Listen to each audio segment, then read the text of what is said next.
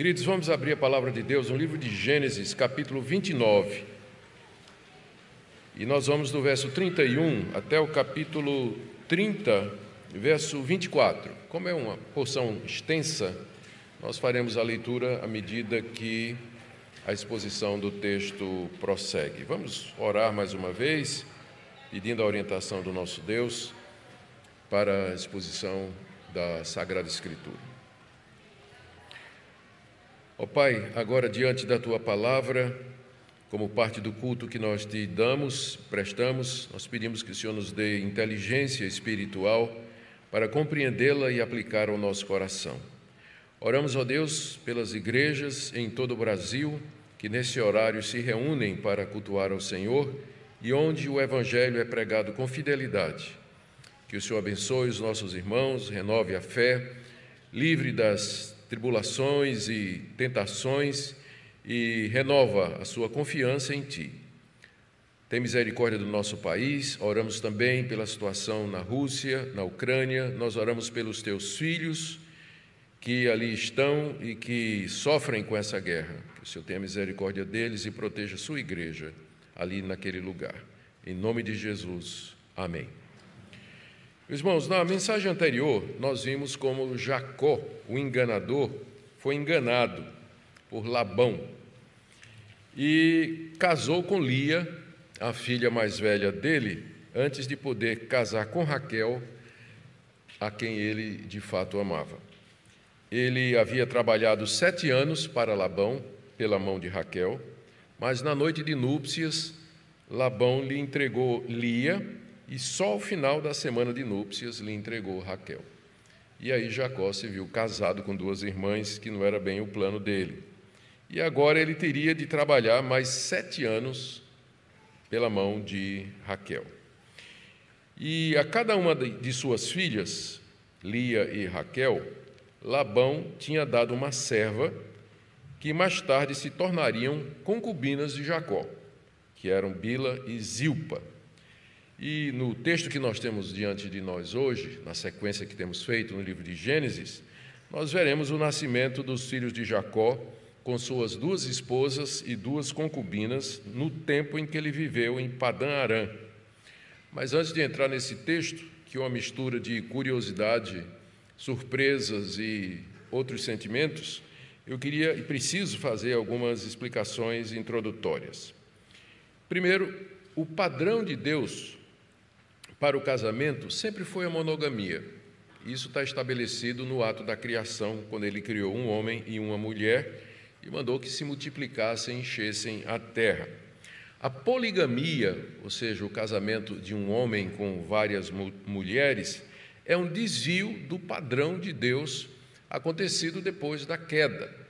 Depois da queda do homem, o pecado entrou na raça humana, todas as coisas boas que Deus tinha feito foram pervertidas, inclusive o casamento.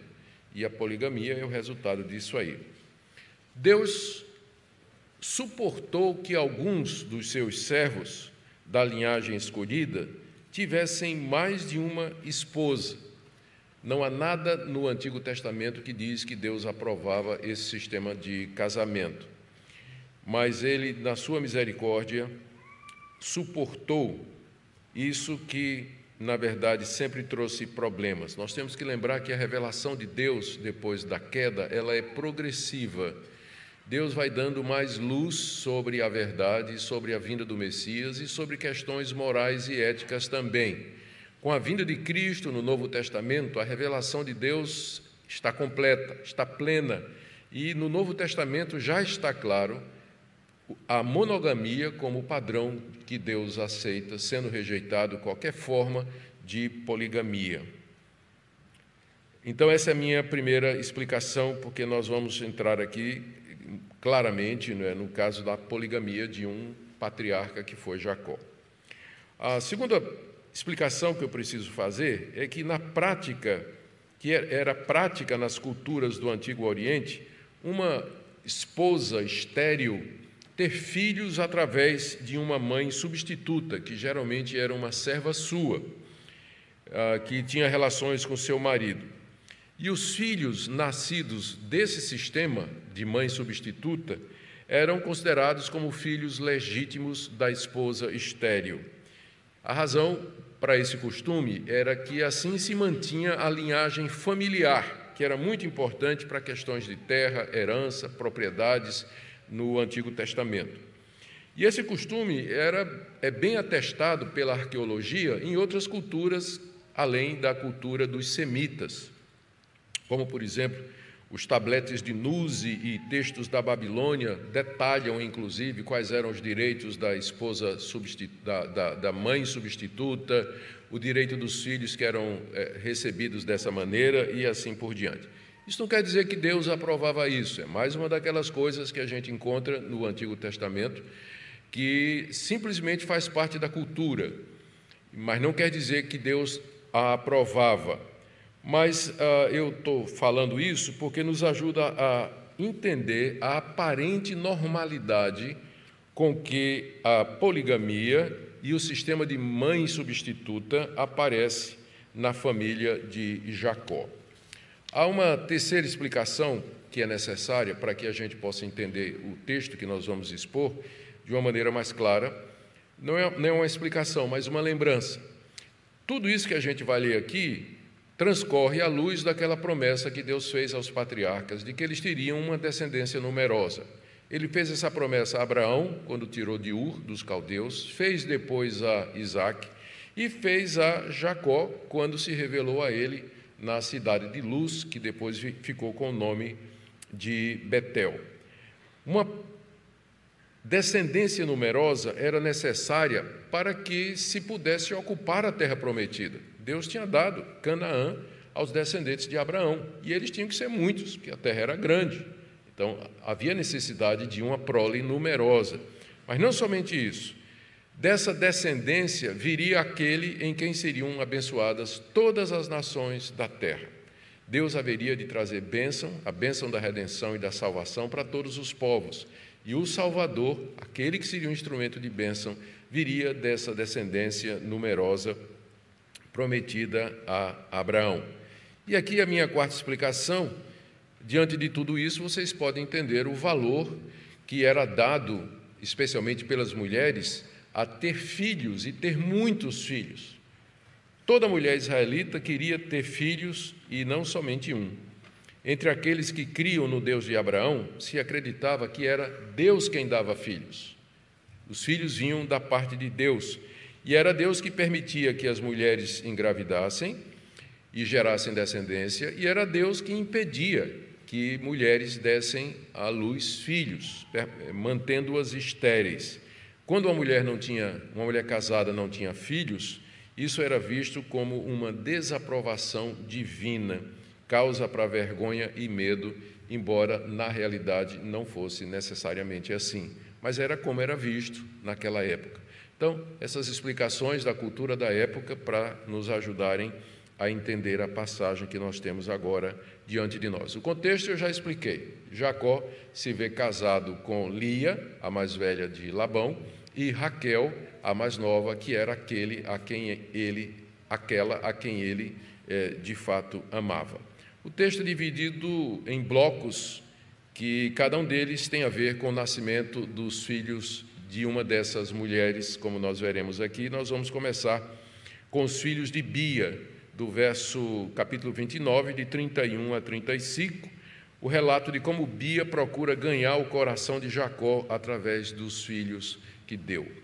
Verso 31. Quando o Senhor viu que Lia era desprezada, eu falei Bia é Lia, viu gente? Quando eu disser Bia é Lia, pode ter certeza. Isso é uma confusão que eu faço quando o Senhor viu que Lia era desprezada, fez com que ela fosse fecunda, ao passo que Raquel era estéril. Assim Lia ficou grávida e deu à luz um filho, a quem deu o nome de Ruben, pois disse: O Senhor viu a minha aflição, por isso agora meu marido vai me amar. Ela ficou grávida outra vez e deu à luz um filho, e disse: O Senhor ouviu que eu era desprezada e me deu mais esse filho, e lhe deu o nome de Simeão. Lia ficou grávida ainda outra vez e deu à luz um filho e disse: Agora dessa vez o meu marido se unirá mais a mim, porque lhe dei à luz três filhos. Por isso lhe deu o nome de Levi. Mais uma vez ela ficou grávida e deu à luz um filho. Então disse: Dessa vez louvarei o Senhor. Por isso lhe deu o nome de Judá. E depois disso não teve mais filhos. Queridos, aqui nós vemos como ah, ah, Lia procura ganhar o coração de Jacó através dos filhos que lhe deu. Ela tinha uma vantagem sobre a sua rival, sobre a sua irmã, é que ela era fecunda. Deus a fez fecunda, ao passo de que Raquel era estéril e permaneceu estéril. Nós lemos aí no verso 31 que Deus viu que Lia era desprezada e fez com que ela fosse fecunda. O Deus justo, misericordioso e compassivo compensou Lia pelo fato de que Jacó não lhe dava o mesmo cuidado, a mesma atenção e o mesmo amor que deveria dar, uma vez que ela era a sua legítima esposa e que amor que Jacó reservava somente para Raquel. Além disso, Raquel provavelmente desprezava sua irmã mais velha. Talvez Jacó e Raquel estavam irados pela trapaça do pai, porque nunca foi plano de Jacó casar com Lia e de repente ele se vê casado com ela. Então há um desconforto, há um sentimento ruim no meio daquela, daquela família. Lia deu inicialmente quatro filhos em sequência a Jacó enquanto que Raquel permaneceu estéril. A mulher desprezada era fértil e a mulher amada era estéril. E Lia nomeou cada filho de acordo com aquilo que ela mais desejava, que era o amor do marido. Ao mesmo tempo, refletia a sua confiança em Deus. O primeiro filho foi Ruben, está aí no verso 32. A palavra Ruben em hebraico soa parecido com ele viu minha aflição. Verso 32: Lia ficou grávida, deu à luz um filho, quem deu o nome de Ruben, pois disse: O Senhor viu a minha aflição, por isso agora meu marido vai me amar. Então elas viam, ou é, é, Lia estava vendo o nascimento de Ruben como sendo uma demonstração de que Deus tinha escutado a aflição dela, que ela era desprezada, e que agora, com o nascimento desse filho, Jacó haveria de lhe dar mais atenção e haveria de amá-la. O segundo filho que ela teve é Simeão. A palavra Simeão, em hebraico, soa como a palavra ouvir. 33, ela ficou grávida outra vez, deu à luz a um filho e disse: O Senhor ouviu que eu era desprezada e me deu mais esse filho, e lhe deu o nome de Simeão. Vocês percebem que ela orava a Deus. Deus ouviu a minha aflição, Deus ouviu o meu sofrimento que eu, apesar de ser a primeira esposa que casou com, que, que se uniu a, a Jacó, entretanto eu sou desprezada, mas o Deus que é compassivo e misericordioso está escutando minha oração, e aí deu o nome do filho de Simeão, que soa como ouvir, mostrando que ela orava a Deus por sua situação, que ela sabia que era desprezada, e ela queria filhos para poder ganhar o coração do marido. Lembrando do contexto que eu coloquei no início, né, a importância de filhos para as famílias dos semitas. E ela deu à luz um terceiro filho chamado Levi, verso 34. A palavra Levi soa como unir, apegar-se. Verso 34, ela ficou grávida mais uma vez, deu à luz um filho e disse: Agora dessa vez o meu marido se unirá mais a mim, porque lhe dei à luz três filhos. Não é possível, né? Depois de três filhos, é possível que ele não vá gostar de mim e aí deu o nome do menino de Levi, que significa apegar-se. É? Ela não desistia de ganhar o coração do seu marido. E aí teve um quarto filho em sequência, a quem deu o nome de Judá, que significa louvor. Verso 35: Ficou grávida mais uma vez e deu à luz um filho, então disse: Dessa vez louvarei o Senhor. Você percebe que aqui ah, nessa, a essa altura, ela não está mais competindo com a irmã, não é? A, o nome do menino reflete apenas a sua gratidão e o seu louvor a Deus. E o texto diz aí no verso 35 que depois ela parou de ter filhos. Deu quatro filhos em sequência.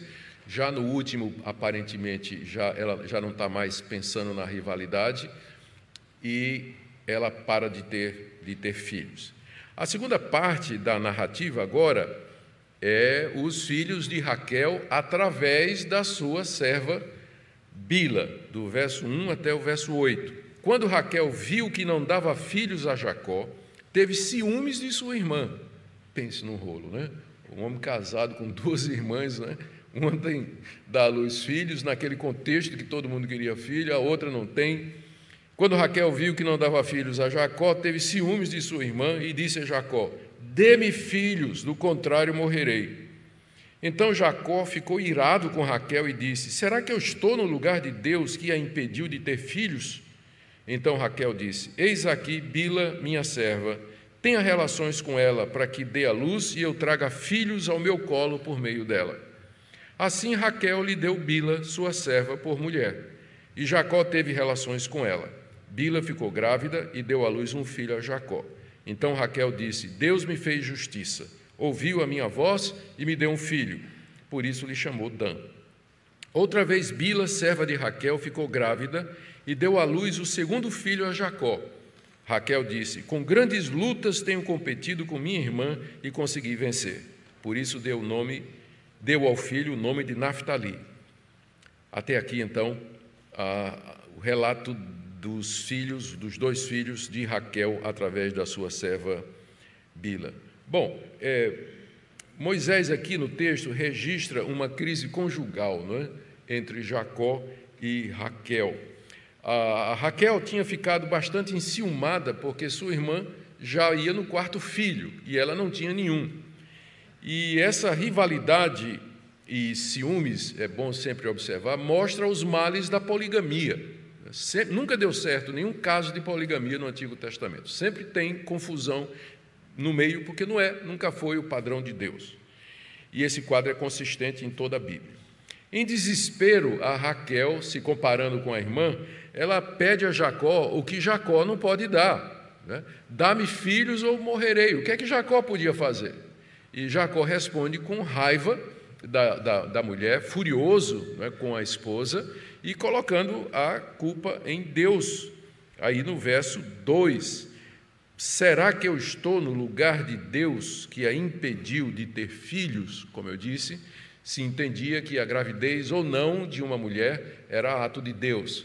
E Jacó então diz: foi, É Deus que está te impedindo de ter filhos. Então, o que, é que eu posso fazer? Qual, eu não sou Deus, não estou no lugar de Deus para fazer isso que você está me pedindo, não é? Ao contrário do seu pai Isaac, que tinha orado pela esposa Rebeca, que também era estéril, a gente não lê aqui que Jacó intercede por sua esposa Raquel. Ele não intercede, só fica furioso com ela porque ela está pedindo uma coisa que ele não pode dar. Então, é aí no verso 3 que Raquel apela para aquele costume de mãe substituta, aquela prática que era aceita eh, na cultura do Antigo Oriente. E ele, ela então entrega Bila, a sua serva, para ser concubina de Jacó. E ela tem diante dela, Raquel, o mau exemplo da sua avó Sara, bisavó, não é? Não é avó mesmo, Sara, que deu Agar a Abraão para que tivesse um filho. E foi quando nasceu Ismael que foi a maior confusão também na vida de Abraão e assim por diante. E mas era a prática daquela época, tinha já o exemplo de Sara que tinha feito isso, então ela entrega a sua serva a Jacó para que tivesse filhos através dela. E quando Bila tivesse um filho de Jacó, esse filho seria como se fosse de Raquel. Literalmente, no hebraico, quando nós lemos aqui no verso 3: Eis aqui Bila, minha serva, tenha relações com ela para que dê a luz e eu traga filhos ao meu colo por meio dela. Literalmente, no hebraico diz: para que ela dê a luz sobre meus joelhos, indicando que quando a criança fosse nascer, a Raquel estaria lá para pegar a criança. Na hora que a criança nascesse, a, a, a Raquel já pegava e já era a partir dali considerado como filho dela, não de Bila, mas seria filho legítimo de Raquel. Era assim o costume daquela, daquela forma. Então, verso 4: Bila se torna concubina de Jacó e deu a Jacó os seguintes filhos, lendo aí a partir do verso 5. Primeiro, um filho que foi chamado de Dan, que soa em hebraico como fazer justiça. Diz aí no verso 4: Raquel lhe deu Bila, sua serva, por mulher, Jacó teve relações com ela, Bila ficou grávida, deu à luz um filho a Jacó. Então Raquel disse: Deus me fez justiça, ouviu a minha voz e me deu um filho. Raquel se sentia, obviamente, injustiçada, não, é? não era justo. É, o, o, plano desde o começo é que ela ia ser a esposa de, de Jacó.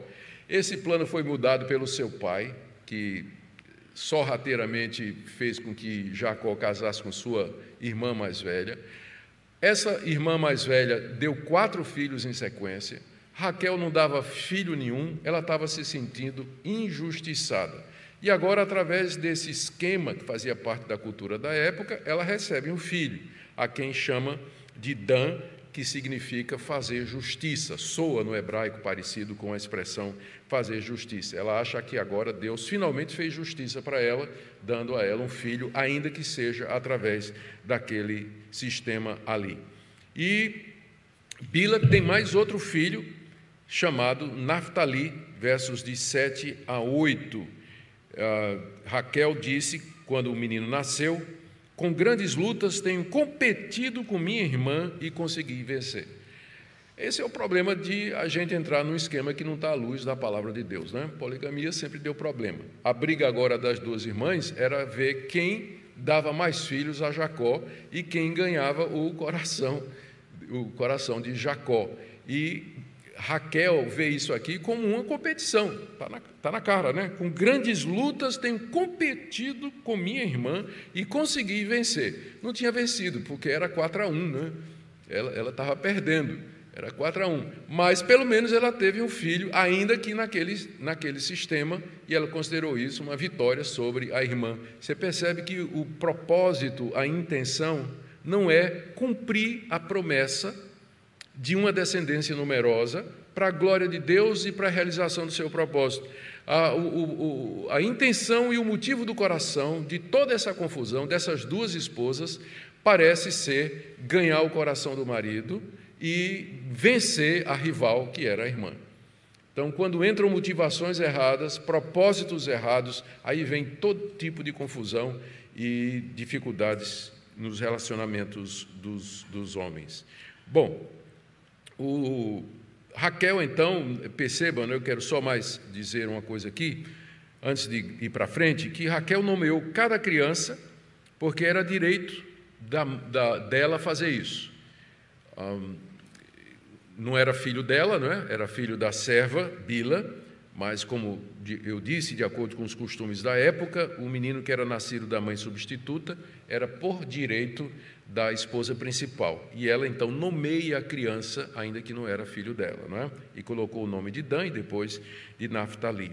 Ah, já também é, citei, não é, que ela está movida por amargura, por se sentir injustiçada, e é curioso, mais adiante a gente vai ver lá pelo capítulo 34, que quando Jacó foge de Padã Arã com suas quatro mulheres e os seus onze filhos e a filha de Ná, Raquel leva os ídolos do seu pai. É ela quem vai roubar as imagens de escultura que o seu pai Labão tinha em casa, denotando esse culto misto. Elas aqui falam de Deus, atribuem a Deus ter filhos ou não, oram a Deus para ter filhos, mas ao mesmo tempo ainda continuam naquele sincretismo, adorando outros deuses, deuses pagãos que nunca saíram da família de Jacó, a não ser no capítulo 35, quando ele vai mandar jogar fora todos os ídolos no regresso para Canaã. Mas nós vamos chegar lá. Vamos agora para a terceira parte, que é os filhos de Lia através de Zilpa, do verso 9 até o verso 13. Quando Lia viu que ela mesma tinha cessado de ter filhos, tomou a sua serva Zilpa e deu a Jacó por mulher.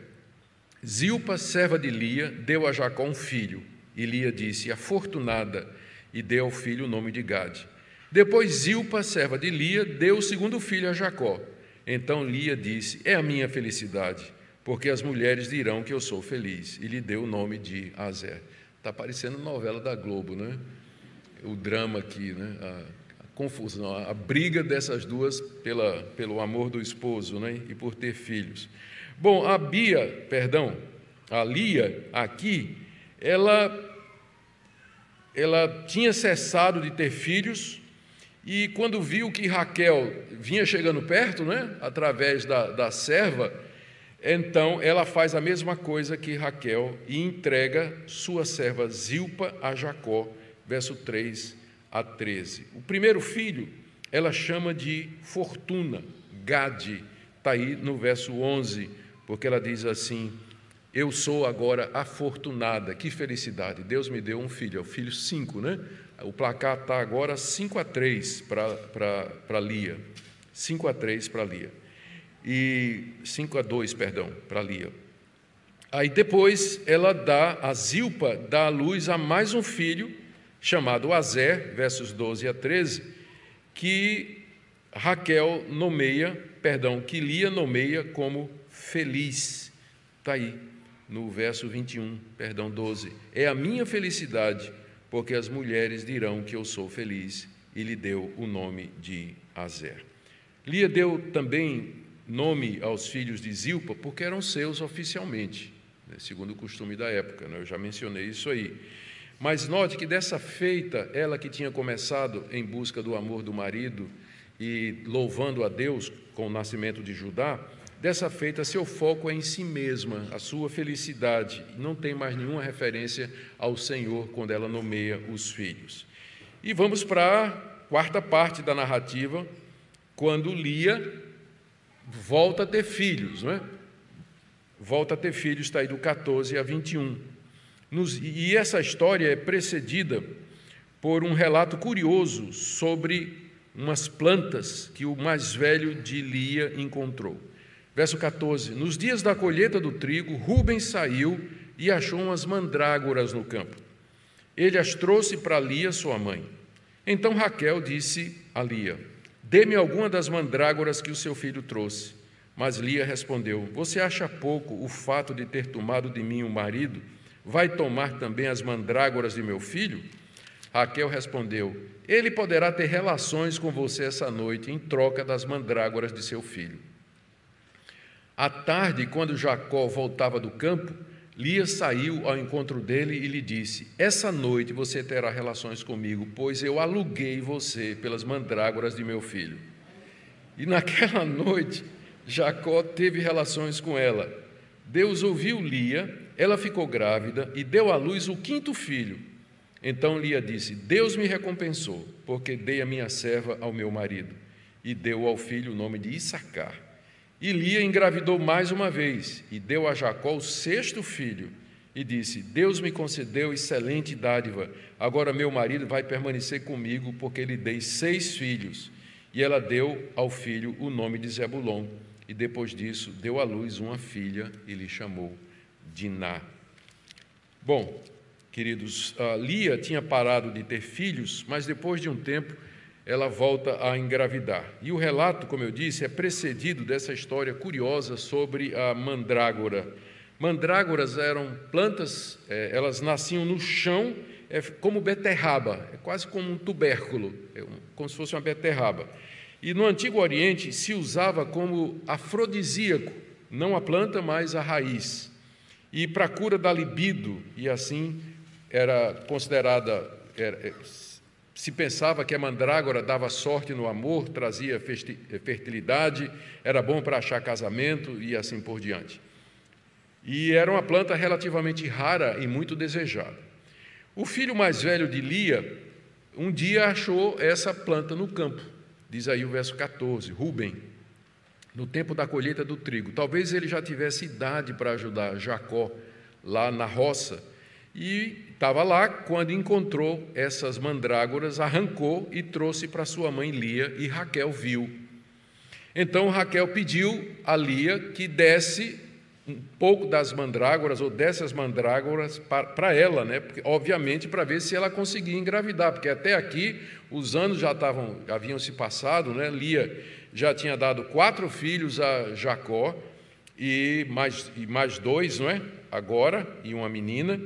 E Raquel permanecia estéril, e então, na superstição daquele tempo, daquela época, ela queria aquelas mandrágoras para ver se ela conseguia engravidar. E a resposta de Lia revela que ela culpava a irmã por terem o mesmo marido, quando diz no verso 15: é pouco você ter tomado meu marido?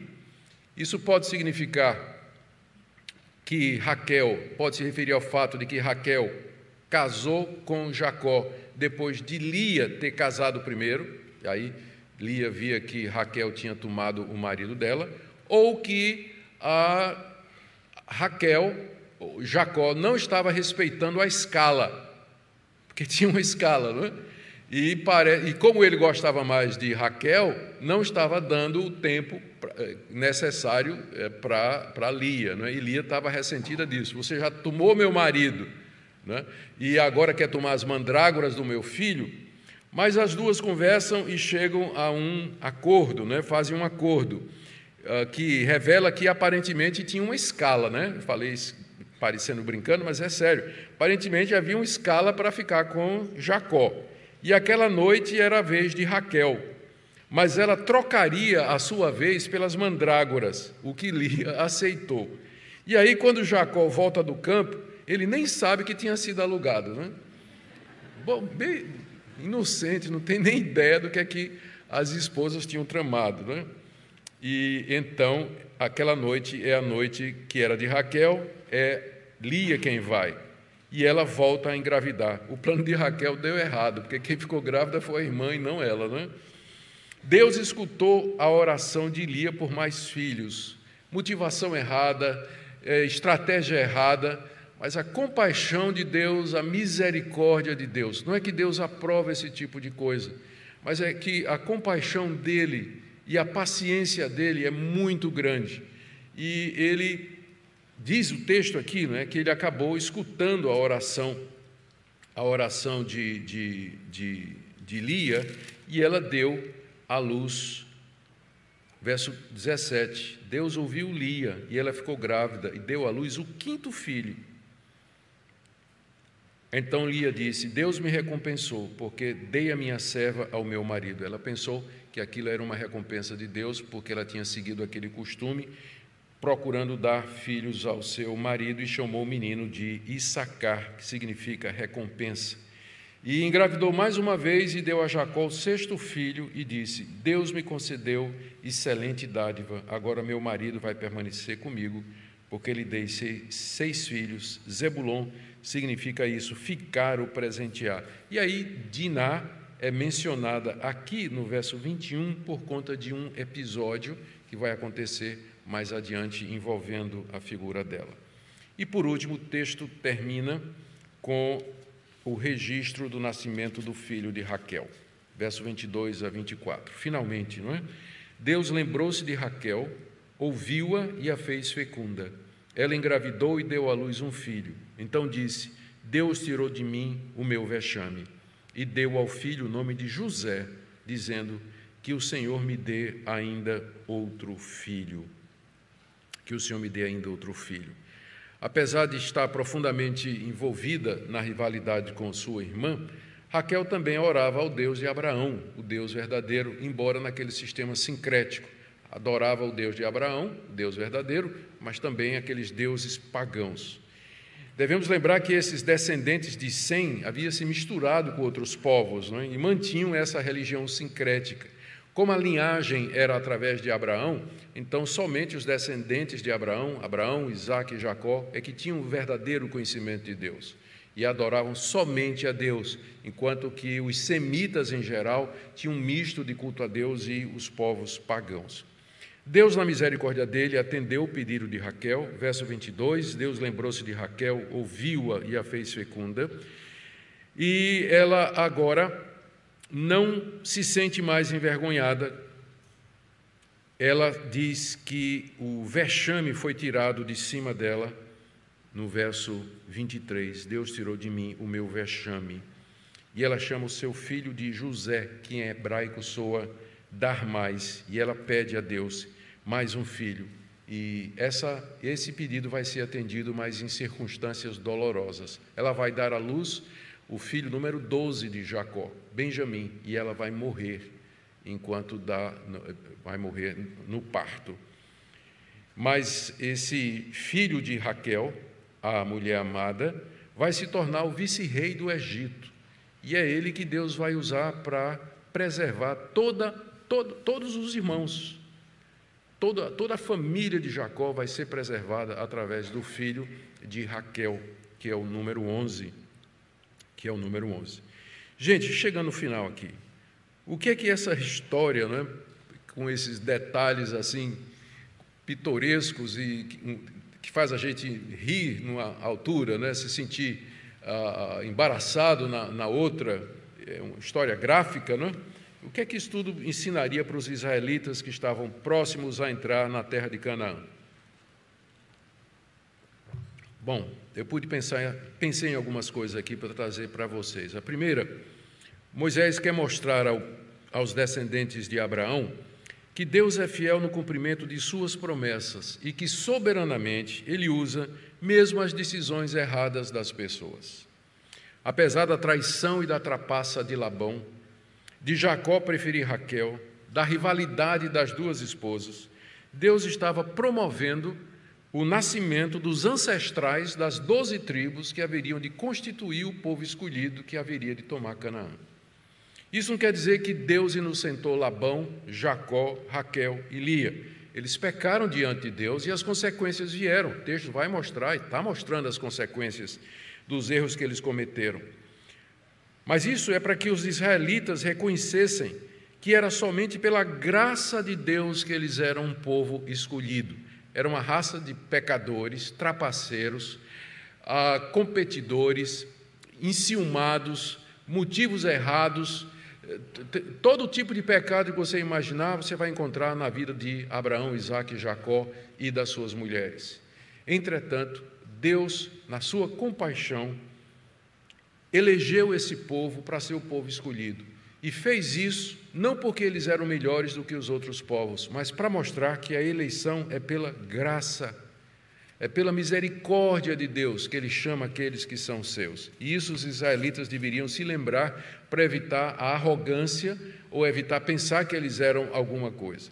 A segunda lição que eu penso que era importante os israelitas àquela altura aprender, às vésperas de possuir a terra, é que eles eram um povo único, apesar de virem de mães diferentes. As doze tribos de Israel vieram de quatro mulheres diferentes, apesar de ter o mesmo pai. E a rivalidade das esposas de Jacó não deveria gerar rivalidade entre os seus filhos, as tribos de Israel, mas união em torno do Senhor nosso Deus. Infelizmente, isso não aconteceu. As doze tribos brigavam entre si, e a briga maior aconteceu depois da morte de Davi, quando o reino unido se separou. Dez tribos formaram o reino do norte e duas tribos formaram o reino do sul, e essa separação nunca mais foi curada, nunca mais foi curada. O que mostra que as consequências do pecado são profundas e que duram muito, e só a graça de Deus em Cristo para redimir-nos dos nossos erros e das consequências das escolhas erradas que nós fazemos. Aquela rivalidade permaneceu na história de Israel, terminando com o rompimento da unidade das tribos depois do reino de Davi e de Salomão. Ah, e uma quarta lição que era importante aqui que os israelitas lembrassem é que Deus é quem dá filhos, eles são de fato uma bênção do Senhor. Os israelitas deveriam se multiplicar encher Canaã, porque essa era uma das bênçãos da aliança, e tudo isso prenunciava o reino do Senhor Jesus sobre todas as nações. A chegada do filho de Abraão, o Messias, que reinaria sobre todas as tribos, povos e raças, deveria ser preparada por uma descendência numerosa. Então, e eles deveriam casar entre si, preservar a esperança e a fé quando entrassem para morar no meio daqueles povos. Então, estas eram algumas das lições que eu acredito levaram Moisés a fazer esse relato aqui. Por que, é que esse relato está aqui? Está aqui por esses motivos. A origem da nação de Israel, doze tribos, originada das quatro mulheres de Jacó, a necessidade de unidade, apesar da diversidade, vieram de quatro mulheres diferentes, mas era um povo só, um povo do Senhor, a importância do casamento entre si e de ter filhos para cumprir o propósito de Deus e aguardar a chegada do Messias, e respeitar a Deus e, e adorar a Deus pela sua soberania em escolher quem Ele quer e também pela sua graça e misericórdia, porque Ele age mesmo através dos erros que as pessoas cometem. E para nós? Essas lições também trazem alguma coisa para nós, mas eu quero fazer algumas aplicações práticas para nós também. A primeira delas é essa. Todas as culturas, elas têm costumes, práticas, crenças que refletem a pecaminosidade do ser humano após a queda. A, toda cultura reflete o pecado que existe no nosso coração. Tem costumes, práticas, crenças que são nada mais do que a expressão da corrupção da nossa natureza. Existem traços, por um lado, que refletem a graça de Deus, a sua imagem no homem, a sua revelação na natureza. A cultura, ela reflete tanto a misericórdia de Deus, a graça comum de Deus, como também a queda do homem. Mas esses costumes, então, são desvios e perversões da sua revelação natural e da Escritura. E aqui sempre é uma pergunta que o cristão faz: o quanto eu posso participar da cultura? O quanto do que é costumeiro eu posso participar como cristão? A música, ou dança, ou é, bebida, ou tipo de vestimenta, ou festas, como por exemplo São João, né, que o pessoal faz, o, o quanto o crente eu posso me valer da cultura, porque nós vimos aqui pelo menos dois costumes culturais que estão no texto, que é a poligamia e a questão da mãe substituta. Então, o quanto eu posso me valer de práticas culturais durante a minha vida aqui? E a resposta é, uma vez que a nossa, você tem que lembrar que Aqui nós estamos no início da revelação, não é? Oh, oh, bem no início da revelação, ainda tem tudo isso aqui. Estamos no início da revelação. Vivemos na época, nós ao contrário, vivemos numa época em que a revelação de Deus está completa, foi finalizada está aqui registrada infalivelmente na Escritura Sagrada. A Bíblia é o nosso critério para nós avaliarmos uma cultura e dizer: isso aqui está certo, isso aqui está errado. Eu posso participar disso, não posso participar disso, porque Deus já falou pela Sua palavra a respeito dos princípios que vão guiar nossa vida em sociedade, nossa vida em relação com as pessoas do mundo e as pessoas que não professam a mesma fé que nós. Então, seja crítico da cultura, mas por outro lado, não rejeite a cultura completamente, porque tem coisas boas, tem traços da graça de Deus e da misericórdia de Deus no mundo em que nós vivemos. Uma segunda aplicação para nós é que Deus age através de meios. Nós chamamos isso de causas secundárias. Deus atua no mundo através de causas, através de meios que ele mesmo estabeleceu. E a sua soberana providência, esse é o nome que a gente dá, a maneira de Deus lidar com sua criatura, o homem e a sua criação. A soberana providência atua através dos costumes e das culturas para a realização dos seus propósitos, conforme nós vimos aqui. Isso não valida o erro, não valida o erro, apenas mostra a soberana graça de Deus. E aqui vem para o terceiro ponto que eu queria trazer para nós. O que eu, sim, o que eu quero dizer com esse segundo ponto é que você não você tem que aprender a ver a mão de Deus agindo nas circunstâncias. Que Deus sempre faz com que todas as coisas cooperem para o nosso bem, para o bem da sua igreja. Ele está por detrás de tudo que acontece, mas de uma forma que ele não é culpado pelo pecado das pessoas e de uma maneira em que ele não tira a responsabilidade das pessoas quando elas cometem atos errados. Ele consegue fazer isso, ele é muito maior do que nós e é incompreensível nos seus caminhos. Mas a verdade bíblica é essa.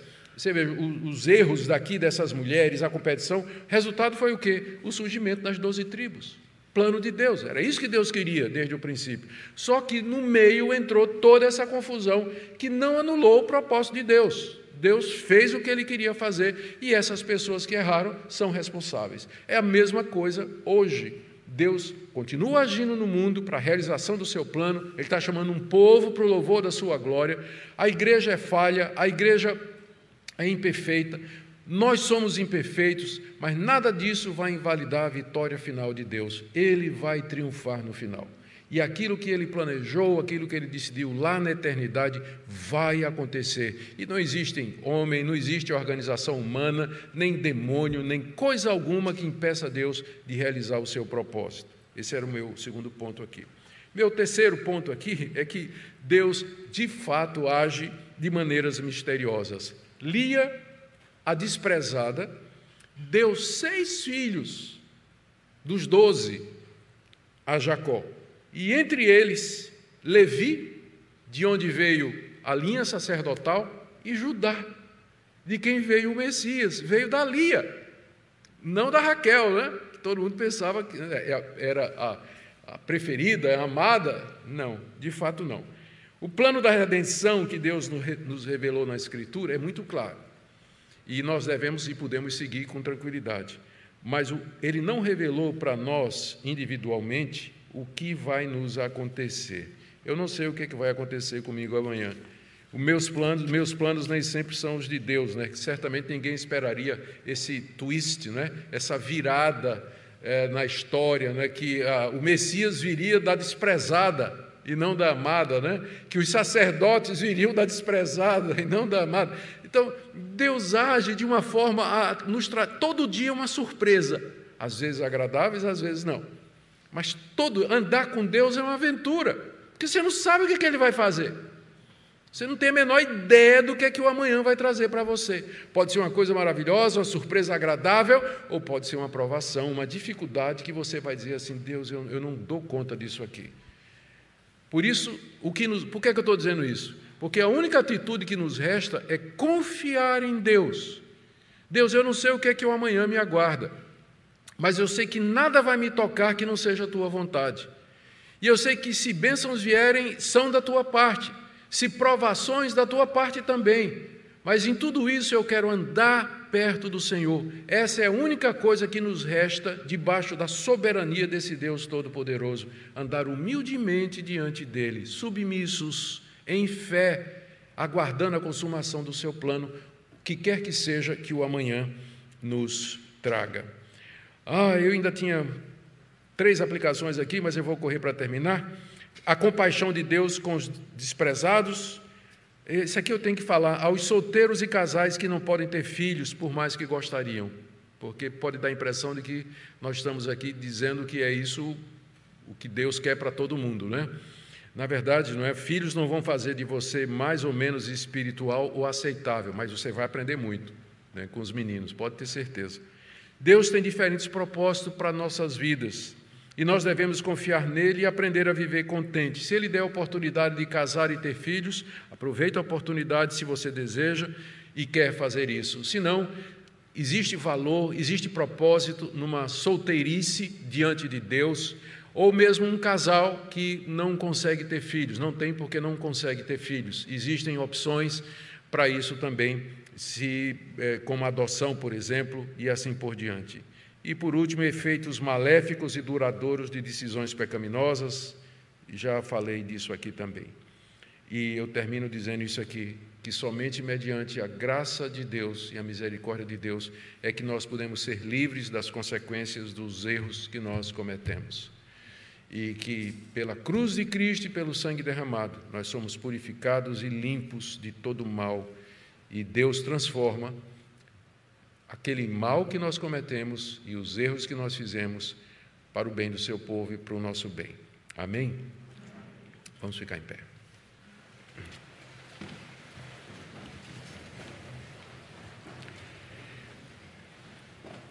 Pai querido, agradecemos pela tua palavra que nos revela a pecaminosidade da nossa raça, revela o teu amor e a tua soberania. Revela, Senhor, o teu plano eterno que se cumpriu na história e ainda aguarda a consumação na vinda do filho de Jacó, Jesus Cristo. Nós oramos por cada pessoa aqui presente, pelos solteiros, pelos casais que não podem ter filhos, pelos casais que têm filhos e lutam para educá-los no caminho do Senhor.